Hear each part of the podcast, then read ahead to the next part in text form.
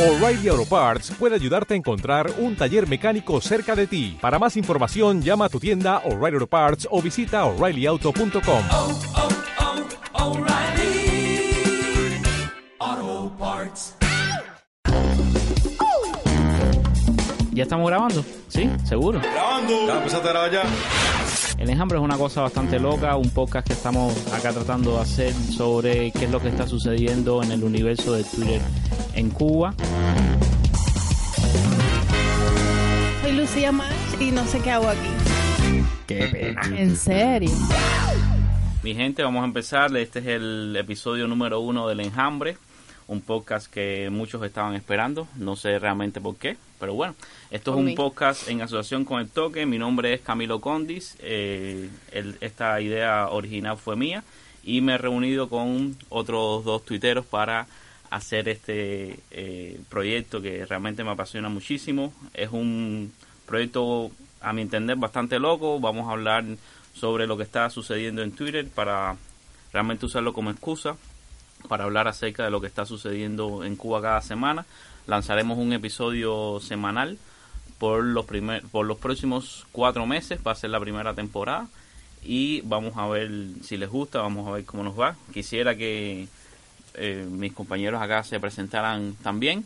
Eh, quiero decir que además que soy soy ingeniero, soy cuentapropista, eh, en estos momentos electricista, aunque he hecho varias veces varias cosas en el, en el sector privado. Y bueno, quisiera que los demás se presentaran. La dama, por favor. Hola Camilo. bueno, yo no vine, a mí me trajeron chantajeada y por los pelos y aquí estoy. Soy Lucía Marsh. Hola Twitter. Hola a todos. Eh, eh, no, ya, es un placer estar aquí. Eh, hablando, vamos a hablar eh, básicamente de todo lo que sucede en Twitter, eh, del universo, eh, todo lo relacionado con... ¿Con qué? ¿Con qué? ¿Con qué, Camilo? Yo no sé, ¿con qué tú quieres hablar? Todo lo ¿De qué que- tú quieres hablar? explico. Todo lo, todo lo relacionado con qué. Les Eh, explico. niño. Bueno, Lucía, explica, ¿en qué, oigo qué una haces tercera voz, oigo una tercera voz, oigo una tercera voz aquí. Eh, yo soy escritora, estoy comenzando en este mundo. Me interesa mucho, me interesa mucho Twitter. Yo creo que me he vuelto Twitter addict, igual que tú. Yo. Sí, tú sí. Creo favor. que me he vuelto Twitter addict. Eh, nada, es un placer estar aquí compartiendo con ustedes. Y, y Y bueno, y, nada, bueno. tenemos aquí a la tercera pata de esta mesa. ¿Quién es?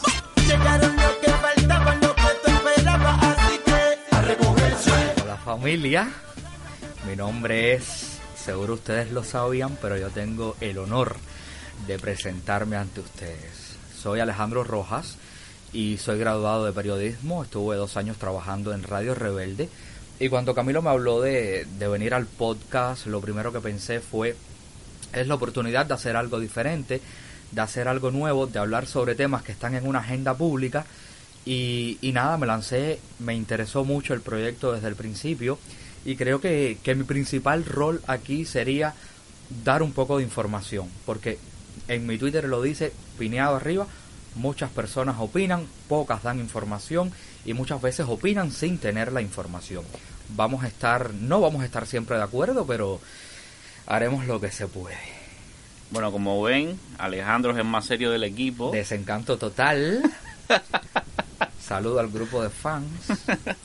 Alejandro es el más serio del equipo, pero bueno, vamos a tratar de, además de reírnos un poco, hablar de, de temas serios, vamos a, a discutir cuáles son los problemas que están me dan sucediendo cinco en minutos Cuba. para revisar a ver cuántos seguidores he perdido. Hoy van a ser 500, no te preocupes por eso. Eh, Nada, dale, bienvenido. No te hemos dado la bienvenida. Gracias. Y para todas las personas que les gustaban los spots, yo los hacía. Un placer trabajar contigo. ¿Qué spots? Ah, los del enjambre. Claro. Ah, sí, sí. Más o menos te quedaban los spots esos del enjambre. No, ahora todos los que decían, ay, qué lindo, qué bueno, todo el mundo dice, eso es una mierda repartera. no pasa nada. Bueno, hay quienes somos reparteros y nos gusta eso. Yo soy tú. fan a Bad Bunny. Ah, bueno. Vamos. Lo más importante es que nunca se nos apague la luz. ¿Qué luz? ¿Se fue la luz? No. No. Bueno, entonces, eh, hoy eh, el capítulo va a ser un capítulo bastante atípico. Este episodio eh, no va a contar de todas las sesiones que vamos a tener más adelante, ya que vamos a utilizar bastante tiempo en, en presentar qué cosa es el universo de Twitter en Cuba. Queremos hablar sobre lo que está pasando en, en Cuba con respecto a Twitter y quisiera que Ale contara un poco sobre la historia de, cómo eh, una gran parte de Cuba se ha buscado a interactuar en Twitter. Dime, Ale, sobre eso. A ver, mira, yo creo que, que se habla mucho de cuando empezaron la gente a entrar en Twitter. Mucha gente, tú les preguntas y te dicen, yo entré en Twitter en tal año, no me pareció atractivo, nunca lo utilicé. Hay que entender que Twitter es eminentemente una red que se mueve por la política, o sea, se puede usar para todo. Hay gente que hace los chistes, los memes, hay escritores, hay artistas, pero la política es lo que mueve Twitter, sobre todo desde que Barack Obama fue el que empezó a usar Twitter como parte de su campaña política y, o sea, con más fuerza. Y en Cuba yo me atrevería a decir que el 10 de octubre del año pasado man- marcó un antes y un después. Sí, te explico. Muchas personas dicen que una vez que se democratizó, digamos, el acceso a Internet a un caro, con unos precios que deben bajar, exacto, ya estamos de acuerdo. Hoy es sábado, pongan su etiqueta. no Hashtag sé, bajen los precios de internet. no. Endlessless, Endlessless. Y, y yo creo que el 10 de octubre del año pasado marca un punto de inflexión cuando Díaz Canel, el presidente de la República de Cuba, recién electo, El Fue- segundo mandato. no es un segundo mandato. Eso, eso es lo que Bueno, estoy después vamos a hablar de eso. Después, Después vamos a tratar ese tema. Eh, se remodificaron los cargos, pero no hay otro mandato, es la misma legislatura. En fin, vamos a hablar un poco de eso, de, de, de sobre todo Díaz Canel entre el 10 de octubre del año pasado y se vuelca la gente como un espacio de comunicación pública en Twitter, es lo que pienso, a estar en un contacto directo con ministros, con ministerios, con instituciones, con personalidades de Cuba. Y, y yo creo que ahí es que podemos hablar de que comienza esta avalancha de Twitter en Cuba. Sí, realmente yo veo la avalancha. A ver, yo uso Twitter, oficialmente tengo mi cuenta hace 10 años, voy a cumplir eh, este mes, pero realmente es con lo que tú dices, yo no usaba yo no usaba mi, cuenta de Twitter. La empecé a usar alrededor del año 2016, 2017 ya, pero con una frecuencia, vamos a decir, de hacer un tweet una o dos veces a la semana, porque eh, era muy difícil, había que ir a un punto wifi para conectarse, etcétera. Pero yo creo que la avalancha de Twitter, más allá del 10 de octubre, también estaba dada por la eh, el servicio de 3G, el servicio de datos móviles de Telsa. Creo que eso fue realmente lo que lo que potenció el uso de Twitter eh, y todas las redes sociales en Cuba, el Internet. Ya eh, tú puedes tener el Internet en tu teléfono móvil, ya no tienes que salir de tu casa, no tienes que, que ir a, a un parque Wi-Fi a conectarte, a un hotel, a donde sea. A, a los precios realmente son bastante caros para cualquiera de las opciones de conexión a Internet, pero la comodidad es lo que es lo que ha cambiado. ¿Hace cuánto tú estás en Twitter, Lucía? La mía yo la abrí en el año 2016, ¿Y por qué tú estás en septiembre. Septiembre del 2016 abrí yo mi cuenta de Twitter y la abrí sin ninguna pretensión. Como todo. como to- o sea, no, a ver, a lo que me refiero es que eh, cuando ponen la wifi en el, en el parque de mi pueblo donde yo vivía, ¿Cuál es tu Bejucal. pueblo, Lucía? Bejucal. Ah, Bejucal. Empiezo con el showcito con Bejucal. Entonces, eh, me, eh, me hago mi perfil en la mayoría de las redes sociales y Twitter nunca fue prioridad. O sea, no era algo de, ay, Twitter, todo el mundo está en Twitter. No era algo que, que tuviera mucha popularidad, por lo menos eh, en, en mi medio en el que yo me he desarrollado. Nada, yo abrí mi cuenta en el 2016 y la vengo a usar hace seis meses desde que están los datos móviles. Desde diciembre, sí. Desde diciembre. Pero por ahí se filtró la información de que tú estabas en Twitter porque en Facebook... Sí, porque no. ¿Cómo, cómo? Es ¿Qué una pasó? historia muy triste, no quiero contarla aquí. ¿Ya no estás en Facebook ya? Sí, claro que estoy en Facebook. Uno tiene que estar en Facebook. Mi- ¿Tú estás en Facebook? Tengo mi alter Claro, ego yo en estoy Facebook. en Facebook, en Instagram, Con el en pelo negro y otro nombre, pero estoy en en Facebook. TripAdvisor, en todas las redes sociales. Yo casi no abro Facebook realmente. Yo casi no abro Facebook. Eso es un error. Siendo sincera, yo estoy en Twitter porque soy muy fea y en Facebook no me daban like. Yo no lo hago. O sea, No en. Twitter se mueve, y yo creo que eso es importante también dejarlo claro, en Twitter se mueve un grupo de opinión que tú piensas que te estás comiendo el mundo y que ahora mismo en Groenlandia están llorando por tu tristeza, y no es así. O sea, Twitter funciona como todas las redes sociales con algoritmos. Las personas que más tú reaccionas son las personas que más tú ves. Hoy yo estaba viendo, antes de llegar acá, el feed de, Luis- de Lucía, nada que ver con el mío. O sea, yo no veo ni tres cuartas partes del contenido que ve Lucía. Entonces, hay que centrarse y hay que entender que todo funciona con algoritmos y que yo empiezo ahora a ver los tweets tuyos y de Lucía porque estoy interactuando más con ustedes. Eso es lo que le llaman campanas de resonancia o burbujas, donde se crean burbujas dentro de las redes sociales, donde uno piensa que todo el mundo piensa como uno, todo el mundo opina como uno, y es simplemente que uno interactúa con sus seguidores que tienden a ser personas con los cuales uno piensa igual. Un cubano que va a abrir su cuenta en Twitter Ajá. hoy, ajá, eh, pone sus datos, inicia sesión, o sea, crea una cuenta, inicia sesión. Twitter te dice, o sea, te pide que escojas a alguien a quien seguir para ellos orientarte en contenido. Y entonces ahí están, por lo general, tus contactos, si tienen cuenta, y lo, eh, las cuentas eh, artistas y demás. Entonces tú escoges el contenido que te interese. Y ahí es donde sale tu, tu timeline, ¿no? Claro. Ajá. Entonces, yo, cuando yo abrí mi cuenta, yo le di seguir, por, de alguna, por decirlo de alguna manera, o sea, a artistas, a escritores, a más o menos lo, lo que fui encontrando. Y es increíble cómo seis meses después yo no sigo nada de eso. No, no me interesa. Claro, ellos, ellos también tienen, lo, o sea, todo funciona, localización geográfica. Si tú estás en Cuba, esto es lo que te interesa. Cuando tú te lo abrías probablemente en el 2013, la primera vez que yo me lo abrí fue en el 2013 estudiando periodismo.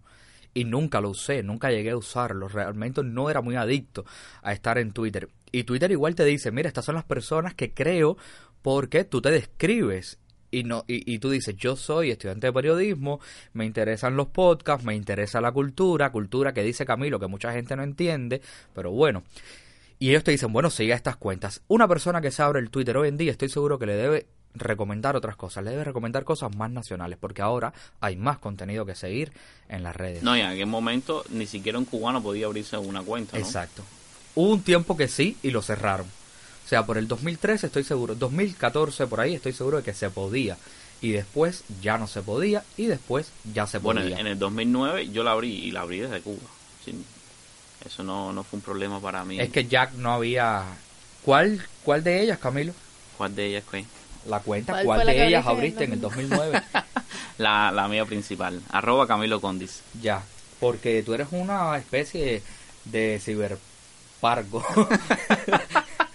Yo tengo solo una cuenta que utilizo para tuitear, más nada. No tengo cuentas alternativas. Entonces, eh, quisiera hablar ahora un poco más sobre qué es lo que qué es lo que caracteriza al universo de Twitter en Cuba. Yo veo mucha política, pero realmente yo hablo mucho de política y estamos hablando de burbuja. Hay quien le gusta más hablar de chistes y me imagino que lo que vean sean más chistes. Y, eh, y pujos. y bueno, chistes, intentos de chistes, malos chistes, todo eso hay ahí. Pero, pero sí yo veo una radicalización hacia ambos extremos de la opinión de los cubanos en Twitter. Me parece que eso es algo muy evidente. ¿Qué tú crees, Lucía? Qué tóxico. cuando, ¿sabes? Cuando yo empecé en Twitter, yo empecé a tuitear, eh, no sé, lo cosas sin sentido que me venían a Como la todo lo cabeza. que tuiteas. Eh, Todavía lo haces. Todavía lo haces. Perdóname. Eso no has dejado de hacerlo en ningún momento. Mientras yo tenga más seguidores que tú, debes inclinarte en mi Oye, piso. eso debe cambiar. Ay, sí, qué triste. Bueno, Y todo nada. por mi culpa. eh, yo empecé, de- nunca, es que yo nunca vi Twitter como una plataforma para desarrollar el tema de la escritura.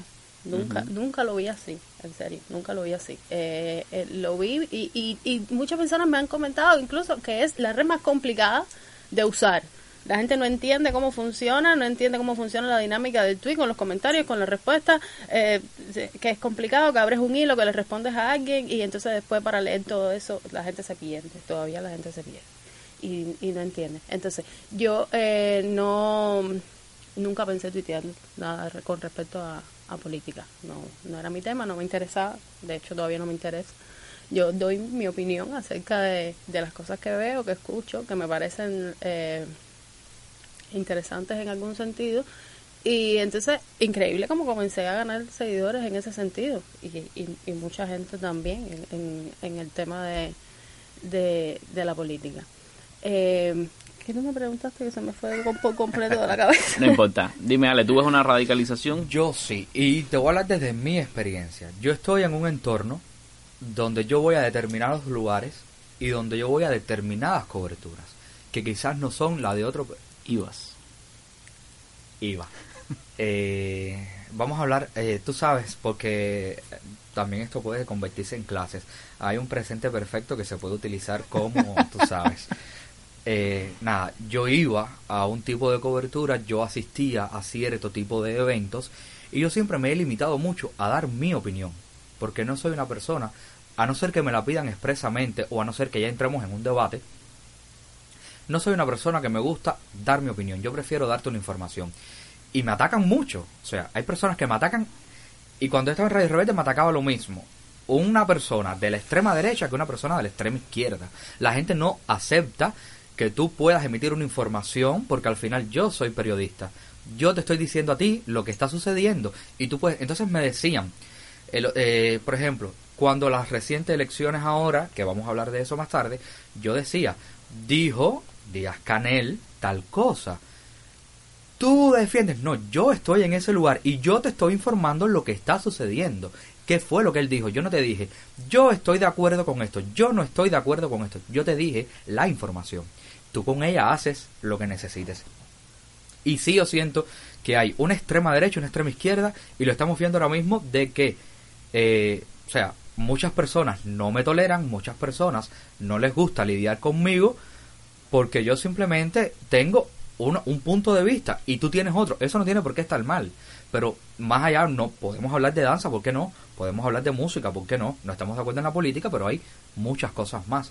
Pero sí siento que está Twitter es o estar en blanco o estar en negro. No vas a estar en tonos grises. Bueno, realmente eso de tolerar y eso hay muchas, muy pocas personas yo creo que me toleran y me aguantan, pero en eso coincidimos. Pero realmente a mí me ha pasado algo muy similar. Yo tiendo a compartir muchos artículos que me parecen interesantes, artículos que no necesariamente eh, compartan mi opinión personal y cuando pongo una frase entrecomillada, de repente veo a alguien que empieza a atacar eh, a mí personalmente por lo que dice la frase y entonces yo, de hecho hubo un tiempo donde yo tenía en, en el portapapeles de mi teléfono, tenía el enlace a la Wikipedia sobre eh, el artículo de las comillas, para explicarle a la gente lo que eran las comillas, porque la gente no sabe lo que son las comillas y la gente no sabe lo que es citar una fuente. La gente no acepta que tú estés dando, tú, que tú estés dando una información y no una opinión. Es lo que la gente no sabe diferenciar.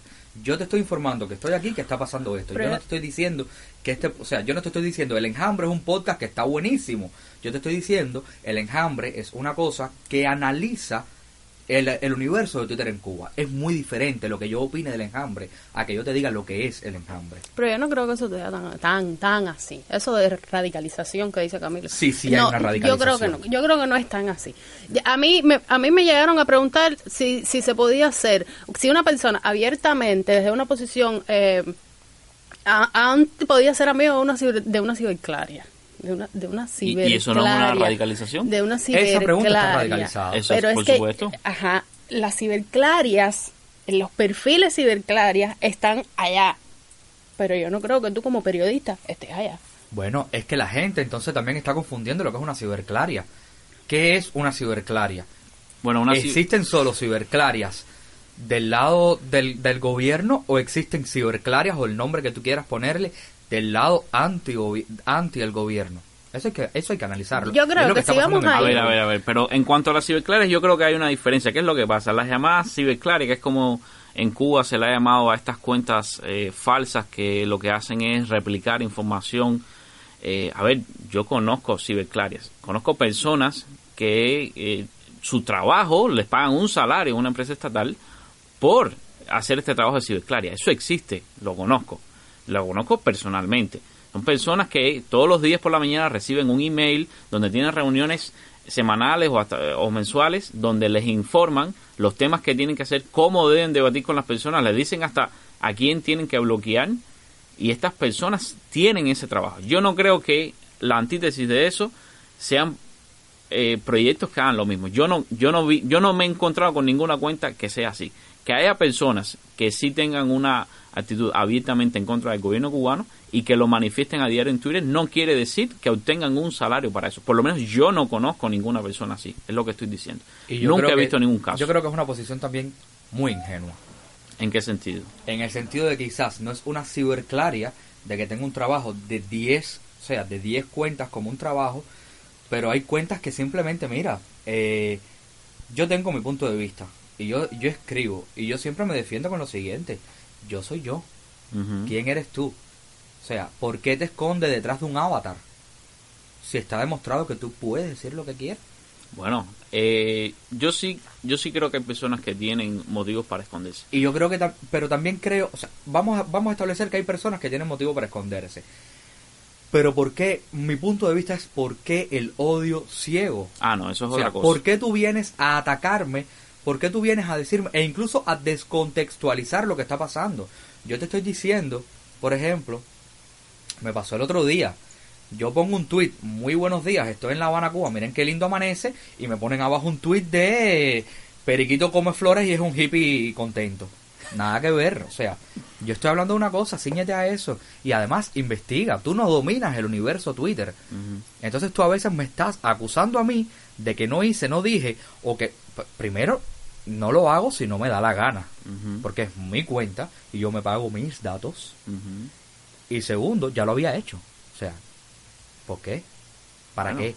Es una radicalización total. Yo sí lo veo Yo radical. no lo veo radical. Yo no lo veo radical. Para ti Twitter no está radical. Yo no lo veo radical, ver, no lo puedo ver radical. Yo, no- eh, por, por lo mismo que está diciendo Alejandro. quizás es tu Por la variedad, exacto, que yo tengo. Yo le paso por arriba al día a, no sé, una infinidad de tweets de personas eh, de- dando su opinión sin siendo radical, pero que yo no lo veo radical porque ¿quién eres? Eh, no sé, a ver, eh, ¿qué- ¿qué generan las ciberclarias? Números.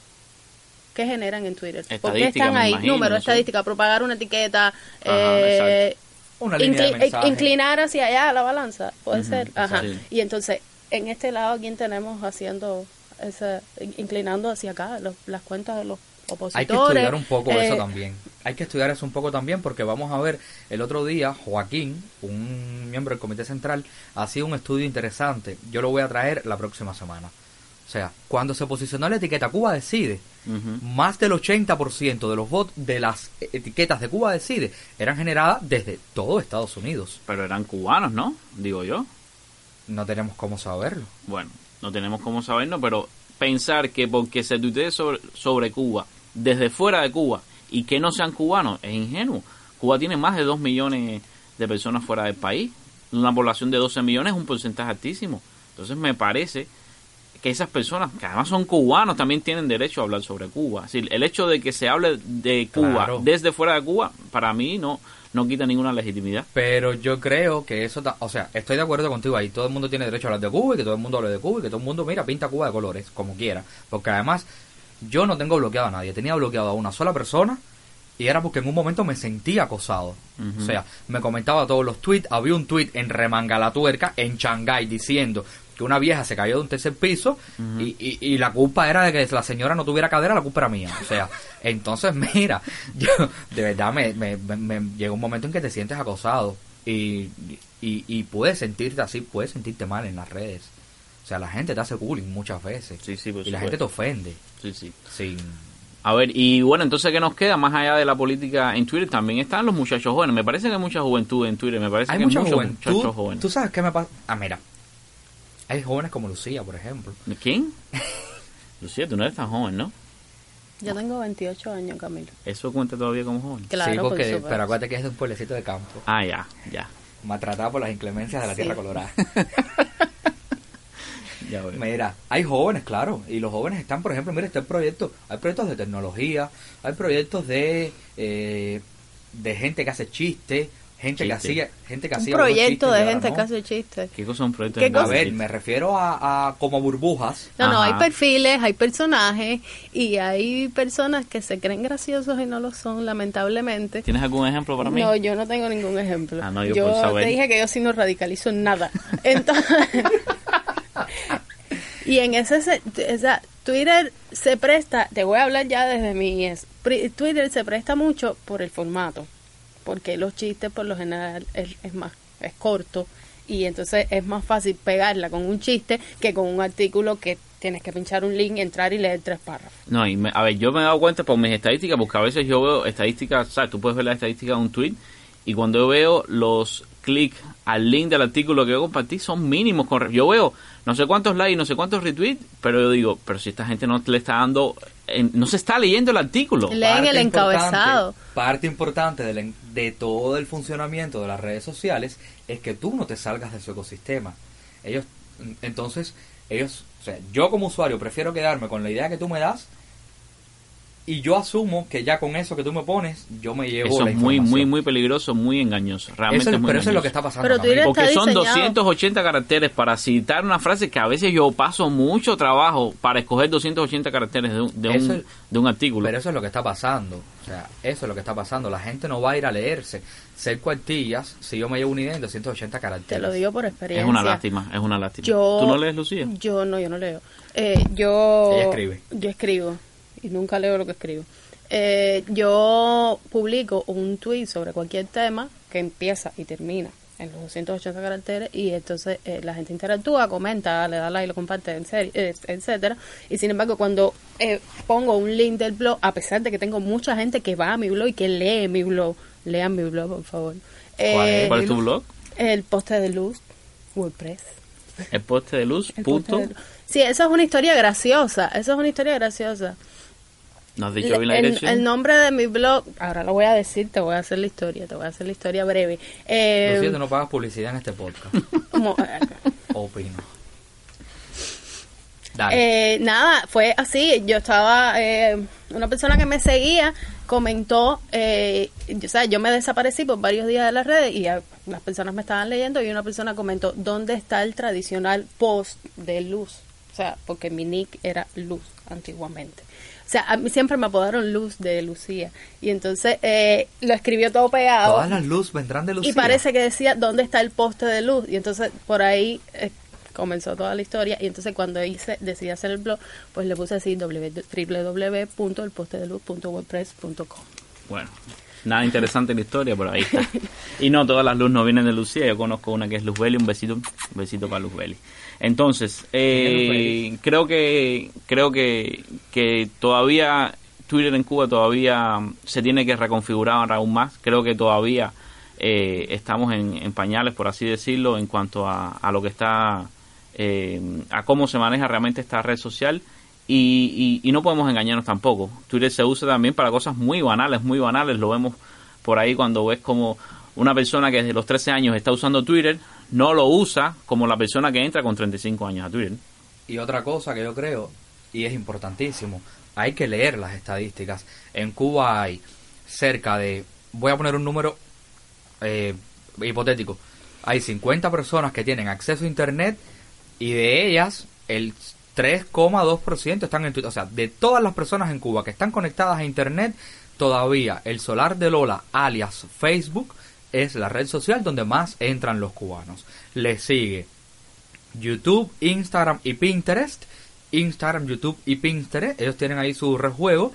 Y Twitter está como en el último eslabón de la cadena con solamente un 3, algo por ciento que se va incrementando con el tiempo y yo creo que va a cambiar mucho porque ahora por ejemplo los estudiantes de periodismo entran y, y todavía hasta que tú no llegas digamos a un medio con una política editorial, con un sentido de mensajes porque además no en Cuba, en cualquier lugar del mundo. Si usted entra a trabajar al New York Times, usted responde a la política editorial del New York Times y Sí, claro. a lo que dice el New York Times. Entonces, eh, por ahí va la cosa. Hay que esperar a que se democratice aún más todo el tema de los precios a Internet, de acceso a Internet, que las personas vean Twitter como un arma de comunicación y no como un arma para el combate con meses, sino como un lugar donde puedes ir a hacer comunicación de verdad y vamos a ver qué pasa. Bueno, Una vamos a ver. poderosa hoy. Vamos no a ver. estar poniendo videitos de gato. Eh, Hoy quedamos en que íbamos a hablar de un solo tema, eh, ya que íbamos a utilizar la mayor parte del tiempo de, de este episodio en, en hablar sobre eh, quiénes éramos nosotros y, sobre el universo de en Cuba. Y, pero este tema era un tema que no se podía dejar de hablar de él y que son las eh, elecciones, elecciones es la palabra? elecciones eh, del pasado 10 de octubre. Eh, yo quisiera que Ale me dijera un poquito sobre la parte legal, ¿no? En cómo se basa constitucionalmente lo que ocurrió y, y quiero después opinar un poco sobre lo que pasó, ya que yo creo que, que hay opiniones muy fuertes en la calle sobre el tema. A ver, mira, yo voy a dejar algo aquí claro. Voy a dar información. Y luego que ustedes hablen, quiero emitir mi opinión. Lo primero que tenemos que saber es que, por ejemplo, estas elecciones que sucedieron ahora, viene todo diseñado por una estrategia de gobierno que está trazada en la nueva constitución. Todo esto parte de la nueva constitución que aprobamos en febrero. Yo no voté. Camilo, aprobamos como país, como Cuba. Eh, tú no votaste, pero tú eres Aclaro. cero. Aclaro. Tú eres un cero a la izquierda. Eso lo aclaro. Bueno, fuimos el 24% Bueno, entre los no que votó votamos no o no y votamos. yo voté no, las estadísticas aquí Sí, dos de Mm. tres. Tú votaste no Yo y yo no voté. voté. Así que estamos equilibrados. ¿Tú votaste, Ale? Yo le iba a preguntar a usted quién le dijo que le vote. Ah, no pasa a. Pasa Yo a sí voté. ¿Votaste sí o Sí. no? Ah, entonces es tenemos secreto. un sí o un no y una abstención. Bien representado. Funcionamos Somos más un grupo diversos que el. Parlamento. Somos más diversos que el Parlamento. Ahora mismo me siento como si estuviéramos definiendo el Brexit allá en Londres. Bueno, en fin, todo esto viene de allá. Cuando la Constitución se aprueba, yo fui de las personas, yo fui una de las personas que pensaba, y esta sí es mi opinión, que había cosas que no valía la pena sacrificar por los avances que representaban en ese momento. Después podemos hablar del tema para no coger tiempo.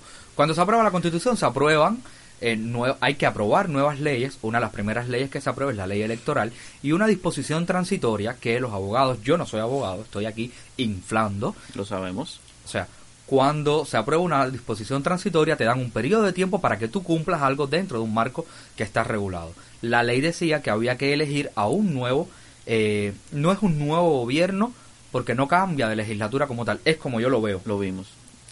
Pero, pero, Aún estamos o sorprendidos. sea, vamos a ver, en el nuevo texto constitucional que aprobamos en febrero, eh, en febrero y que entró en, en, en vigor, en abril, se habla en el capítulo 2, sección primera, artículo 107, hice la tarea, que la Asamblea Nacional del Poder Popular elige de entre sus diputados al Consejo de Estado, órgano que la representa entre uno y otro periodo de sesiones, ejecuta sus acuerdos y cumple las demás funciones que la Constitución y la ley le atribuyen.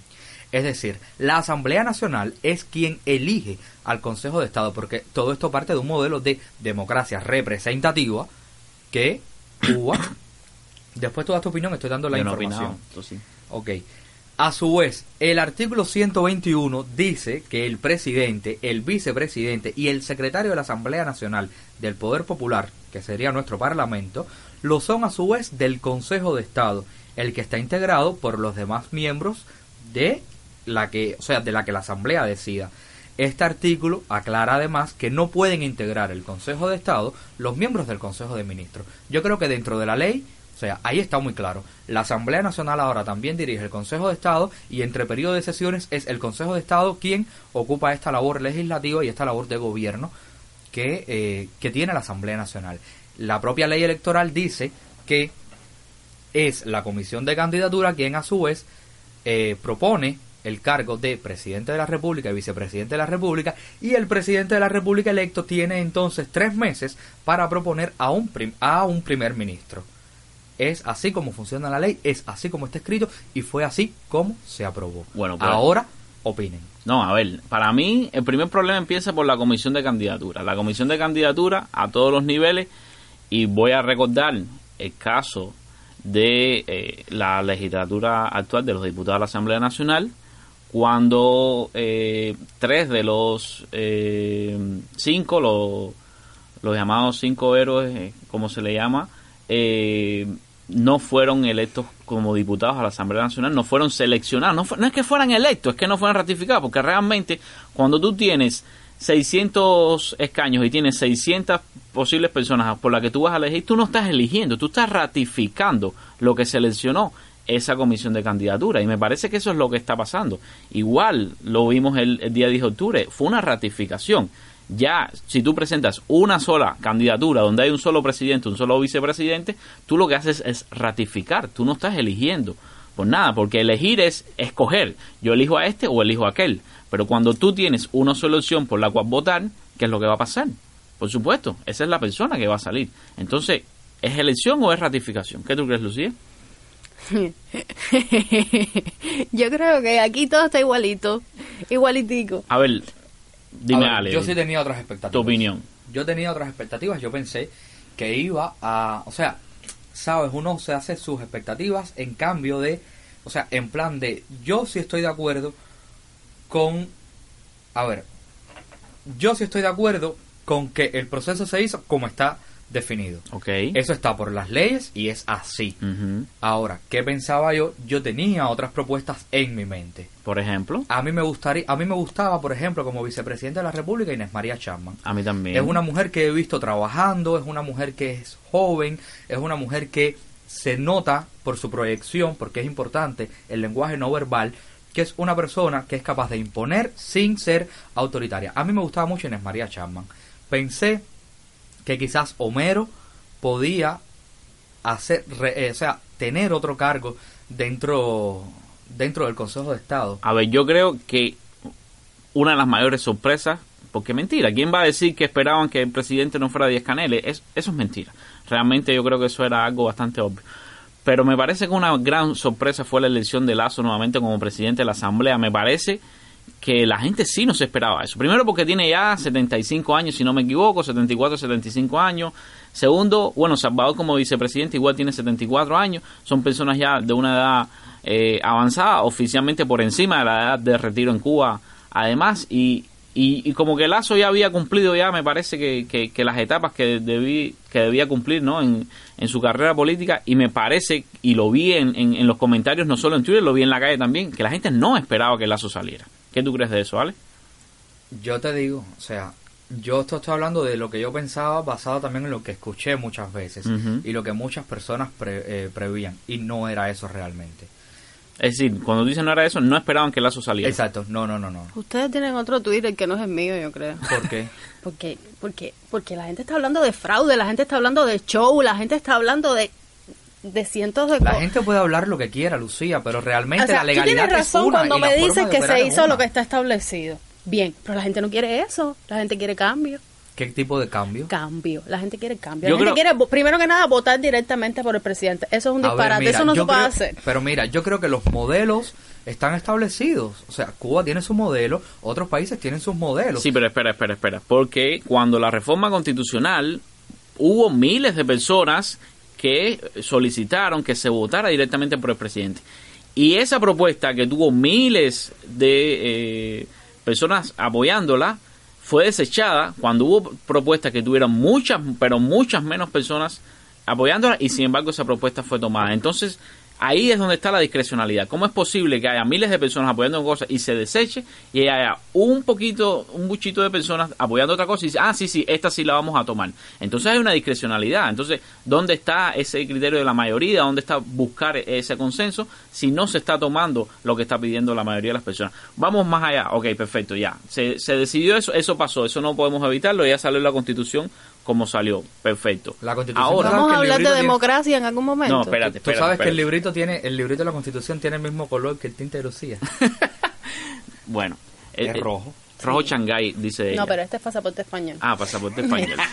bueno, a ver, pero vamos allá de eso. La gente está hablando de fraude, la gente está hablando de show. Fraude yo no, yo no usaría la palabra fraude, pero show, mucha gente lo usó y me parece a mí que el show está primero en que no se transmitió en vivo, lo, fueron como casi dos horas de eh, diferencia entre lo que estaba ocurriendo en la asamblea y lo que se estaba transmitiendo por la televisión. Eso yo no vi una sola persona que viera eso con buenos ojos.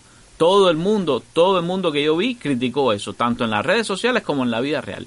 Nadie entendía cómo era posible que en Cuba no se pudiera ver en vivo lo que estaba pasando. Más allá de que fuera eh, algo eh, con un guion escrito que ya se sabía lo que iba a pasar, ya se sabía el resultado, perfecto. ¿Por qué no me lo pones en vivo? ¿Qué es lo que pasa? Que no se puede poner en vivo. Y además, hacerlo de una manera tan burda como cuando se le dio 30 minutos a los diputados para que analizaran las biografías de los candidatos, se dieron 30 minutos en la televisión como si estuviera pasando en vivo. Eso fue una burla, me parece a mí.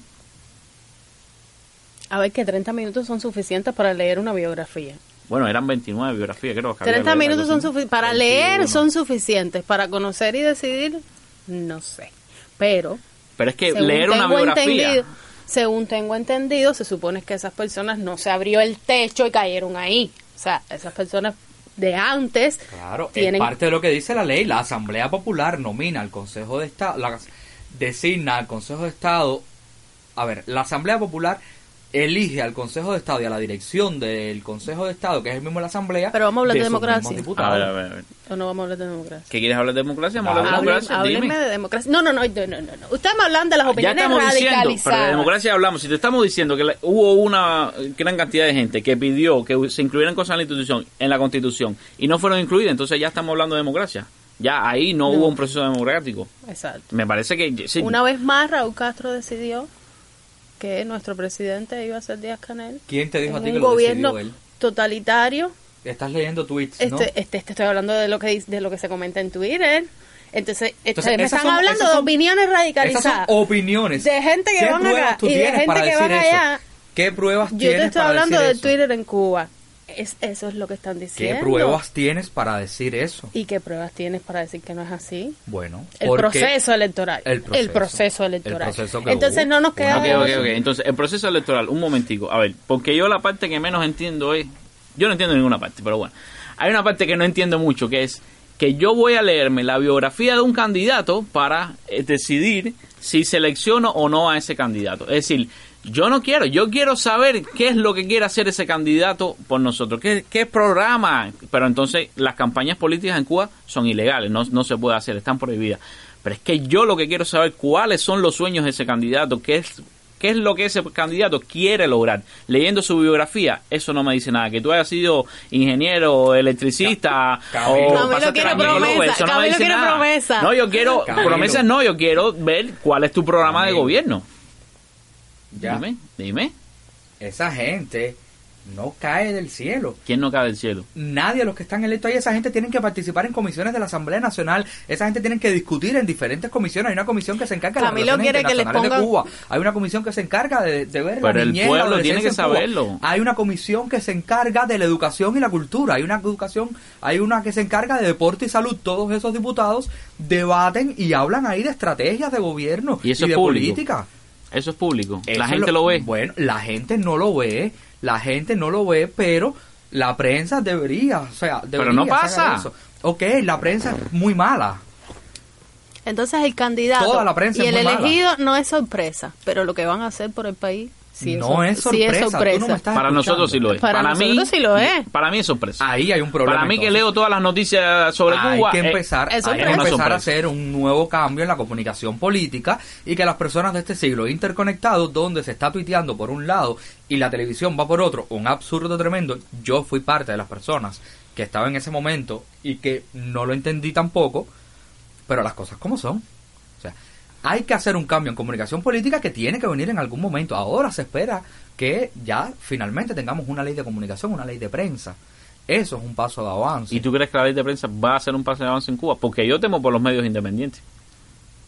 Yo no pienso que los medios independientes van a beneficiarse de una ley de prensa en Cuba. ¿Eso tú lo ves que vaya a suceder? Jamás. Va, no creo. Jamás. Ah, entonces eso sí me preocupa, porque a mí no me bastan los medios oficiales. Yo No creo, que hay o, pluralidad pero de opiniones. Yo quiero, pero por ejemplo hay medios, hay medios que quizás no son independientes, pero sí hay medios extranjeros acreditados en Cuba. Y- También hay que ver cuál es el proceso para abrir Pero un esos medio. medios yo a ver, son yo extranjeros. ver, yo quiero me- medios cubanos independientes que puedan dar su opinión. Personas que no estén totalmente alineados con la política del gobierno y que ellos puedan dar su opinión también. Eso yo lo quiero. ¿Por Ok, qué no? Vamos entonces a ver, vamos a ver qué sucede, qué se puede hacer. Yo no tengo la respuesta. No, no, no, está bien. Yo solo te ¿Alguien pregunto tu opinión. Yo te pido tu tenía opinión. expectativas? ¿Alguien tenía expectativas? ¿De qué? De que yo dijera en algún momento no sé, no sé. No, no, no, yo no te estoy diciendo que des No la información porque respuesta. obviamente No, no, no, la tenemos. bien. Simplemente te pido tu opinión ¿Mi sobre opinión? si tú crees que se va a beneficiar un medio de prensa independiente en Cuba con una nueva ley de No prensa. conozco la nueva ley de prensa. O sea, Perfecto. Nadie la te- conoce. ¿Eh? Nadie la conoce. No te puedo decir, no puedo dar una opinión sobre algo que no conozco. Ahora, en mi opinión, ley de prensa o no, yo creo que los medios deben existir.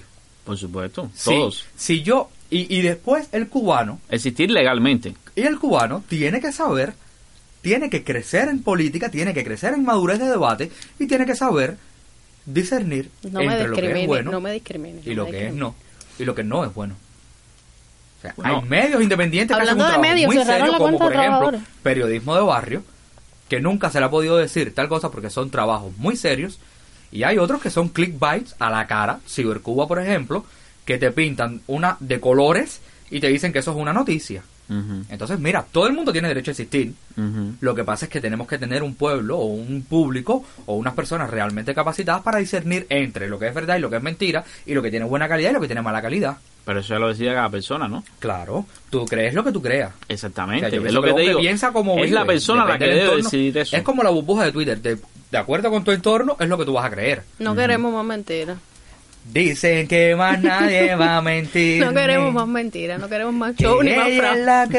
El pueblo quiere votar. Yo estoy aquí No, como la sí voz creo- del pueblo. Yo sí creo que la gente quiere votar por el, El presidente pueblo quiere directamente. votar. Yo creo que eso es algo bastante obvio. La gente quiere votar directamente por el presidente y se vio. Y la gente quiere muchas cosas Pero que vamos a hablar de una gente A ver, mira, no tenemos casi tiempo. No tenemos casi tiempo y tenemos que ir cerrando. En un país como, por ejemplo, Estados Unidos, que es el ideal democrático de casi todo el mundo, No la lo gente, creo. ¿eh? Mm, Ok, dale. la gente votó por Hillary Clinton y sale Donald Trump porque tienen otro modelo. Es, ok. Va- el voto más del popular fue a favor de Hillary, 50% sí. votó por Hillary Clinton, pero tenemos cuatro años en la Casa Blanca Donald Trump porque es otro modelo. De Cuatro nada más. Bueno, hay proceso de reelección. Ahora dicen que va a ser reelecto. No sé. Pero te estoy hablando de que entonces en Estados Unidos la gente tampoco votó por su presidente. Porque el voto popular, o sea, la mayor cantidad de personas quería Hillary Clinton y no está. Sí, creo que fueron cuántos millones, tres millones, ¿no? Dicho esto, dicen que más nadie va a mentir. Dicho A esto. ver, eh, entonces, para que le quede claro a, a- a nuestros oyentes, Porque te quede claro. eh, cada semana vamos a lanzar un podcast cada sábado. Lo que queremos hacer, vamos a, a tratar de escoger tres temas de los temas más interesantes que hayan ocurrido en la semana en Cuba y vamos a discutir esos tres temas. Este, Mándenos los temas. Nos pueden mandar Ya temas. tenemos usuario, vamos a habilitar, ya tiene vamos a habilitar un, una cuenta de Twitter para el enjambre. Vamos a, a subir este podcast a iBox. Vamos a subirlo a varias plataformas. Probablemente lo puedan encontrar en. en dime, Ale, la parte técnica. Usted nos puede encontrar en iBooks, Apple Podcasts, Spotify, Castbox y también en el paquete semanal. No, Y el No, email personal ¿en de Ale paquete? Roja, de Ale Esperamos Roja que- guion bajo CU, Sí. que él va a responder y va a dar información, to- toda la información que necesita. A partir de la semana. ¡Bullying! La semana que viene, la semana que viene vamos a venir con, Y también con- tenemos- con un concurso. Vamos a venir con un concurso porque vamos a eh, rifar un eh, Tres. un libro, no, un libro, un libro de Lucía March. Eh, Sí, ¿saben lo que único tiene que tiene. libro? Un libro de tiene un un libro. libro. que tiene. Un un libro. libro, un libro. ¿Cuántos Vamos a libros rifar tiene tres. Lucía? ¿Qué? Tengo o sea, un vamos libro. a rifar tres. No, un libro si lo que tienes es un solo libro. Niño, pero que vamos a rifar tres, Tres libros de la ejemplares. misma. de- Ah, tres, tres ejemplares. ejemplares. Por eso no es candidato Ah, a la ya. asamblea. Con todo el currículo que tiene. Oye, ¿qué Por cosa? ese, ese niño con Un libro es lo que tiene. ¿Dónde están los tres ejemplares? ¿Tú los tienes? No. Ah, entonces hay que comprarlo en Amazon. Tú. ¿Te das cuenta? Mira, eh, ¿Cómo, sí, se llama tu libro? rifar ¿Cómo se la- llama tu libro? ¿Cómo se llama tu mi libro se llama Cenizas en el invierno. Cenizas En invierno, ¿tú has vivido con invierno? Yo sí. ¿En dónde? ¿Dónde? En, en, mi corazón. Ay, Dios mío. Corazón frío que tienes. Mira, para ir cerrando, que esto se le acabe el tiempo. Yo creo que, la, que el premio, uno de los premios, se lo puede llevar el que me haga la crítica más destructiva. No, a ver, vamos a habilitar, vamos a habilitar un, un- una cuenta de Twitter donde vamos a compartir los podcasts del enjambre y algunas otras informaciones. También vamos eh, a habilitar el, el- el canal, por supuesto, de los podcasts, ¿no? Que va a ser la, la fuente principal. Pero eh, también vamos a abrir un, canal en Telegram donde eh, también van a acceder informaciones, donde también vamos a compartir todos estos enlaces para los que les gusta Telegram, porque bueno, no necesariamente todos los que nos oigan, eh, todos los que nos oigan van a estar, van a estar en, Twitter, lo sabemos, pero bueno, esos van a ser por ahora las principales vías, ya después eh, llegaremos a YouTube, llegaremos a Facebook, vamos a, transmitir por todas las vías posibles. y tenemos también el correo el enjambre podcast arroba gmail.com Enjambre, enjambre, podcast, arroba, y- Ok, sin podcast, EL. Podcast P-O-D-C-A-S-T. No como dice. Lucía. ¿Cómo es? Podcast. Podcast. Ok, Lucía no, no- enjambre. no ha aprendido a decir podcast todavía. Enjambre podcast Yo sí sé. arroba gmail.com. Por ahí pueden en escribirnos también. Exactamente. Por ahí pueden escribirnos, criticarnos, decirnos todo lo malo, decirnos como siempre que la voz de Lucía es la mejor, que no quieren oírnos a nosotros. Entonces después tenemos que ver si podemos liberar una versión de podcast. Estoy pensando en liberar una versión de podcast donde las pistas de Ale y la mía estén en mute, estén silenciadas y la gente pueda escuchar solo lo que habla Ay, Lucía. Camilo, que eres insoportable. ¿Por qué? Te has metido la mañana hablando bobería. Pero es que la gente lo que quiere es eso, es que darle Claro. la opción. Bueno, caballero, ya, la bim, bom, bam. Ay, ahí vi un tweet de Ay, una pregunta, una pregunta, una pregunta. ¿La coyuntura ya se acabó? ¿Qué coyuntura? Si no se acaba el periodo especial se va a acabar la coyuntura, mija. Ay, Esto es para favor. que sepan lo que yo hago dura, coyuntura. Ese no tema Rosalía con J Balvin. Por favor. Entonces, mi gente, nada, yo era la tercera persona que venía para acá un poco para este podcast. A ver, vamos a aclarar, la tercera persona, no sé. Ale, nunca lo, lo dijimos porque Ale estaba en un proceso de... ¿Cómo, cómo se llama ese proceso? Mira, más que más que el proceso, creo que nunca lo dijimos para crear el chisme brete y que ahora entonces se forme toda aquella crisis, tú sabes, como la crisis de los misiles. Ay, que no, ay, El que primer sí. comentario es de Bueno, Mike. El primer comentario es de Mike. Mike Forrest, ¿no? ¡Ay, lo sabía! ¡Lo sabía! Sí.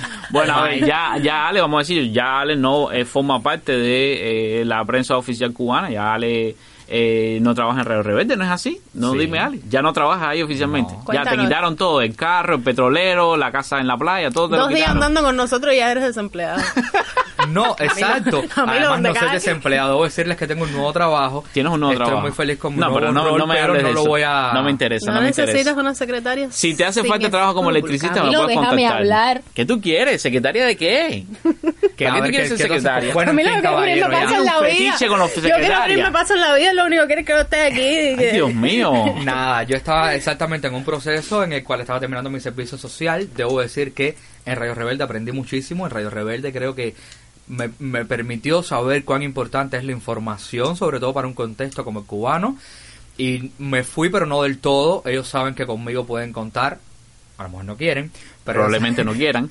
pero ellos saben que conmigo pueden contar para todo, para lo que quieran y busque a cualquier persona que necesite de mí. Yo siempre estaré dispuesto para darle la mano. Tú conoces y a lo que no Leticia. sepa, y lo que no sepa, no diré no sé.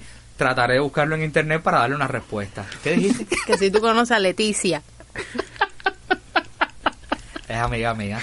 tú le puedes decir que me bloquee. Yo no le he hecho Coño, nada. Ale, dile a Leticia que la desbloquee. Yo no la conozco de ningún lado, Ya no le he hecho estamos nada. rayando la parte antiética. A ver, ¿tú crees que tú En crees que el ministro, el ministro de comunicaciones porque- me pueda desbloquear a mí? ¿Y la aduana? ¿Tú crees que la aduana de la República de Cuba me puede desbloquear a mí en Ya Twitter? yo toda Porque esa es la voy a contar porque nos pasamos del tiempo. No, pero no, no, no, estamos Eso queda bien. para el próximo un falo y a No, no, seguir no, no, no. viviendo. Señores, un follow y a seguir Y a seguir viviendo. viviendo. No, no, no, son instituciones públicas y, y no, no, no es lo mismo, no es lo mismo. La aduana de la República no debe bloquear a nadie, como mismo un ministro no debe bloquear a nadie. Pero bueno, de eso vamos a hablar en otro episodio. Ya nos despedimos entonces. Lucía, dinos algo de lo que te saca del corazón. O más abajo. Camilo no pinta nada aquí en este podcast. Nada. Pero si Camilo no pinta nada ni cuando trabaja en electricidad. Tú y yo podemos independizar,nos Deberían, Piénsalo. deberían. Thinking about it. Deberían. Ya están pensando en golpe de Estado. No ¿se lo necesitamos. Después quiere democracia. ya está pensando en golpe Bueno, mi de Estado. gente, nos vemos la semana que viene. Recuerde que pueden encontrarnos en Twitter, iBooks, Apple Podcasts, Spotify. Vamos a tratar de estar en todos los medios para que llegue a usted. Bueno, caballeros, nos vemos la semana que viene. Si no explotamos durante esta semana, nos vemos la semana que viene. Un saludito para todos. Síganme, la de la yegua, yo. ¿Tú tienes una yegua? Ay, no me dejen de seguir. Bueno. Que no se apague la luz. Somos muy egocéntricos. Llevamos 24 minutos hablando nosotros. Estoy súper, Bueno, pero eso tiene que cambiar. Entonces, eh, cambiaste el tema redondamente. ¿Y a quién, quién más te tiene bloqueado? Según Twitter, lo mismo tuitea desde Android, desde iPhone o desde una computadora. ¡Ay, qué rico! ¡Ah! Muchacha. El nombre de este podcast. A ver, a ver, a ver, a ver. Este podcast se llama El Enjambre, no es por gusto. Simplemente porque, como yo lo veo, eh, Twitter es como un enjambre. Es una cosa loca donde hay muchas abejas haciendo un ruido insoportable. No sé si tú has estado en un panal alguna vez. Saludos a Lucía que se le ocurrió la idea.